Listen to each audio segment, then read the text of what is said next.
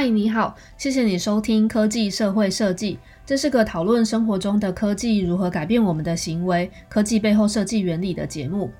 今天要跟大家聊聊很多 AI 相关服务里面会用到的机器学习。那这里讲到的机器到底是根据什么来学习的？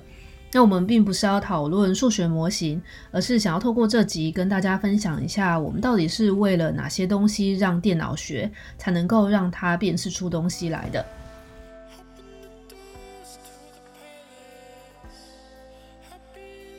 在开始之前，我想要先特别谢谢前几个礼拜填写问卷的朋友，还蛮感动的。我觉得在收听之余，还有动力留言是一件蛮不简单的事。我其实每天都会固定听一些节目，那即使是很喜欢或是很常听的节目，我也蛮少留言给他们的。所以看到真的有朋友留言，觉得还蛮感谢，很有帮助。那我会开始安排怎么进行。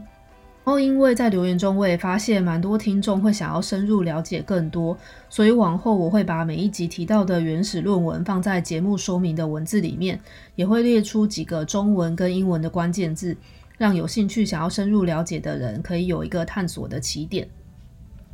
好，那我们就开始进入正题吧。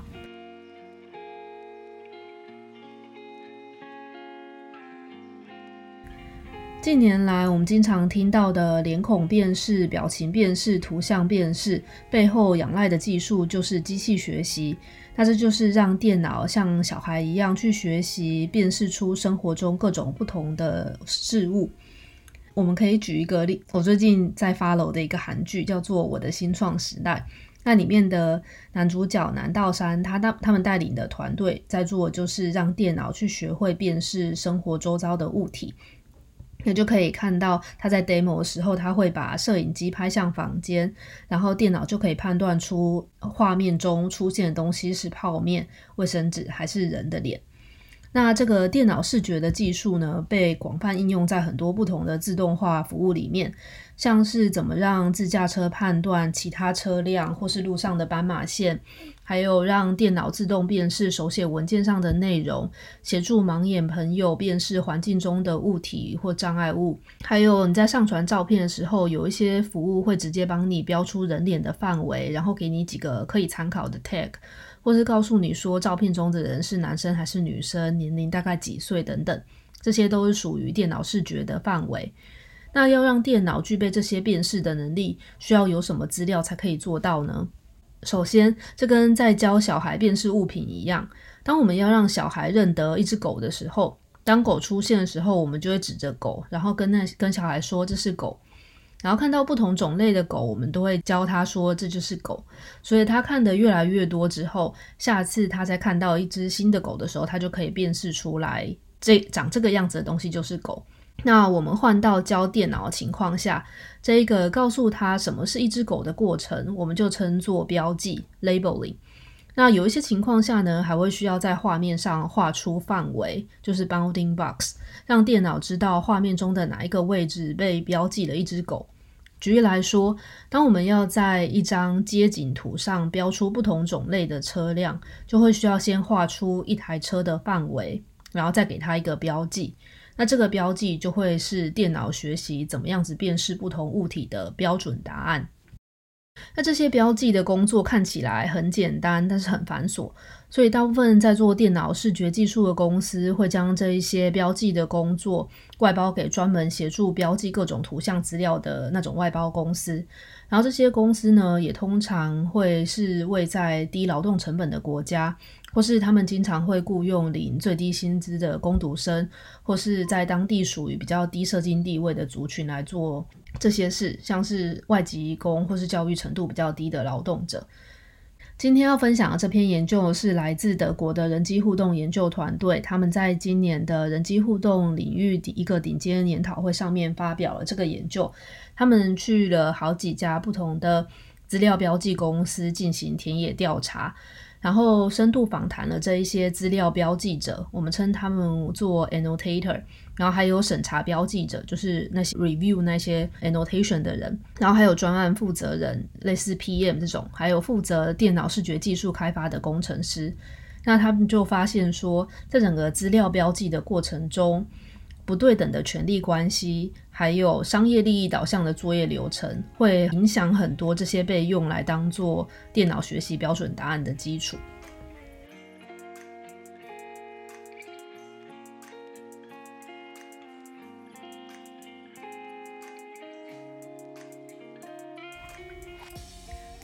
好，那首先呢，我们就先来拆解一下整个外包标记资料过程是怎么样。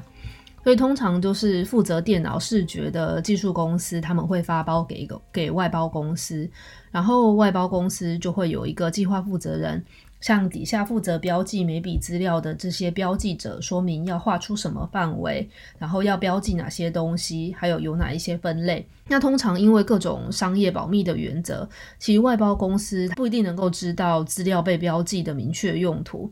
那我们一起来想象一下，现在想象你眼前有一张车子被刮伤的照片，然后你被要求要标记这一张照片中车辆损坏的范围，还有损坏程度，还有车辆的种类。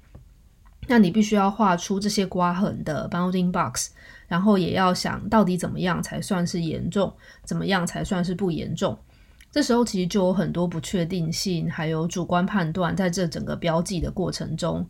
像是损害范围涵盖的大小到底要如何划定，然后怎么样子才算是坏的很严重，怎么样子才算是很轻微的损坏？那校车跟公车到底算不算同一个类别？计程车跟家用车差别又在哪里？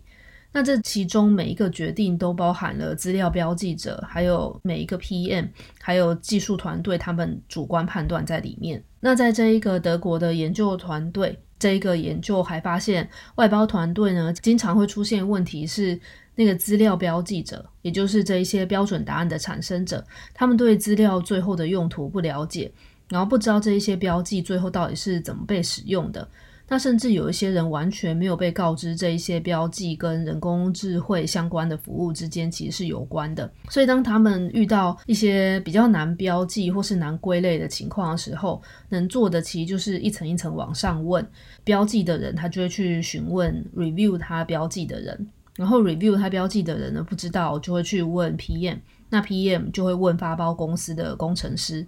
那最后，其实有争议的标记，就是这些标准答案，最后其实会由出钱公司的工程师来决定。好，那其实由谁决定应该怎么标记，没有什么问题。问题出在这一些决定的过程没有被记录下来，所以未来使用这一些被标记的 data set 的使用者，就是这些资料库的使用者，其实也没办法得知到底这些标记是在什么样子的背景下产生的，然后是怎么决定的。举例来说，可能会出现的争议状况就是，决定标记的人会觉得玻璃破掉车是轻轻度的损坏，但可能有其他人会觉得这是中重度的损坏等等的。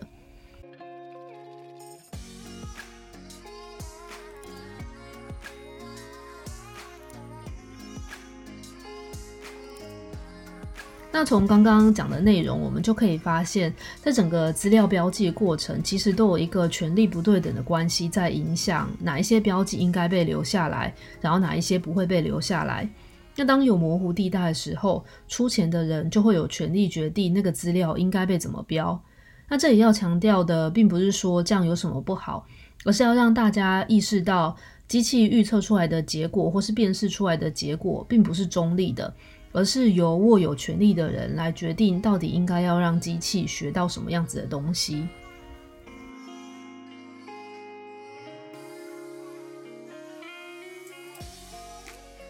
好，那除了刚刚我们提到，就是有权力的人会决定标记之外，研究人员还发现，商业利益导向的标记过程也是会让主观性介入的部分。那因为外包公司们他们想要争取更多标记资料的机会。他们就会想办法找出一套统一，然后标准化的产出标记流程，最佳化整个标记的方式。然后资料标记团队呢，他们有时候就会去揣测发包公司的人到底想要怎么运用这笔资料，然后自己决定所有分类跟标记的种类。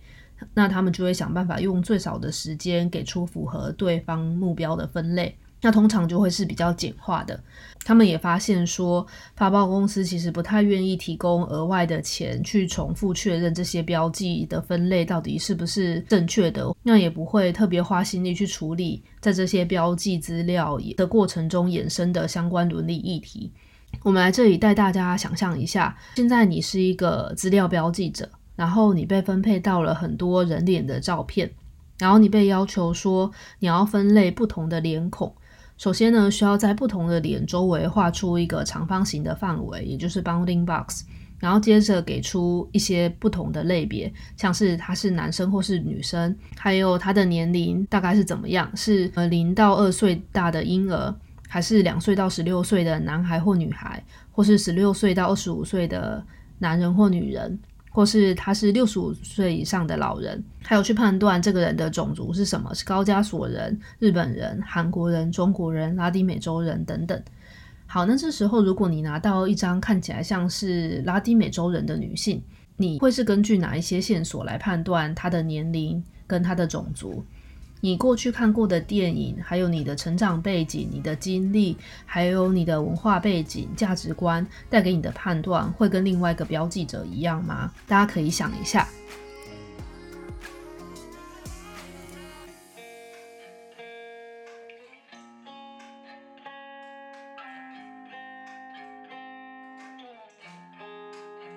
那这一些被标记的资料，就是所有人工智慧应用的基础。当这一些标记被用在帮助加快辨识通过收费站的车辆是什么，或者是帮助盲眼人辨识周围障碍物的时候，其实都能大大的改善大家生活品质。但是如果这一些智慧辨识技术被用在监控系统上面，然后去辨识特定的人的时候，或是辨识求职者的情绪状态、辨识一个人的身份等等。这时候训练这个机器，它判断的标记，也就是它的标准答案怎么产生的，就非常重要。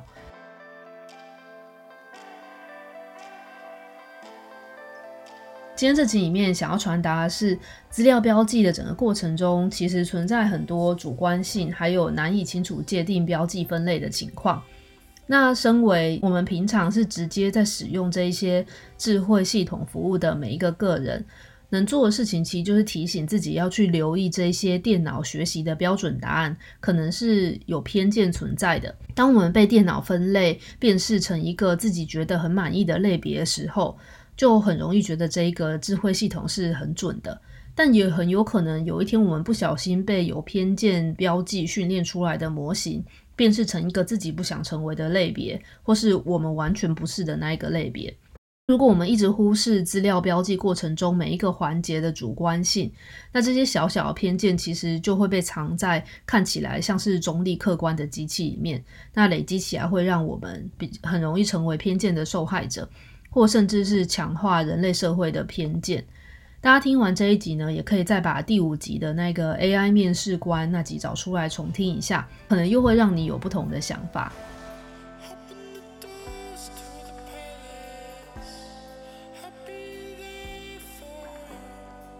那如果有听众朋友是在做机器学习相关技术的开发者，今天分享的这篇研究呢，他们想要呼吁的就是鼓励我们要重视这一些机器学习里面标准答案的产生过程，在使用这些 data set 的时候，要清楚记录它原本标记的使用目的到底是什么，然后标记的方式到底有哪一些，然后我们要怎么产生不同标记类别，由谁来决定这一些标记等等。那当资料集，就是这些 data set 的提供者，还有使用这些 data set 的人，都可以清楚的知道标记的相关脉络，我们才能够避免教出一个放大某一些偏见的机器。那我们可以想象一下，在教机器学习，其实就是在教你的孩子认识这个世界的方式。大家其实应该都不会希望自己的小孩从小到大就只学习很简化的分类。还有，他是在一个单一价值观底下成长吧。好，那其实目前已经有两个机器学习领域相关的国际顶尖研讨会，NIPS 还有 ICML，他们其实已经开始要求投稿的人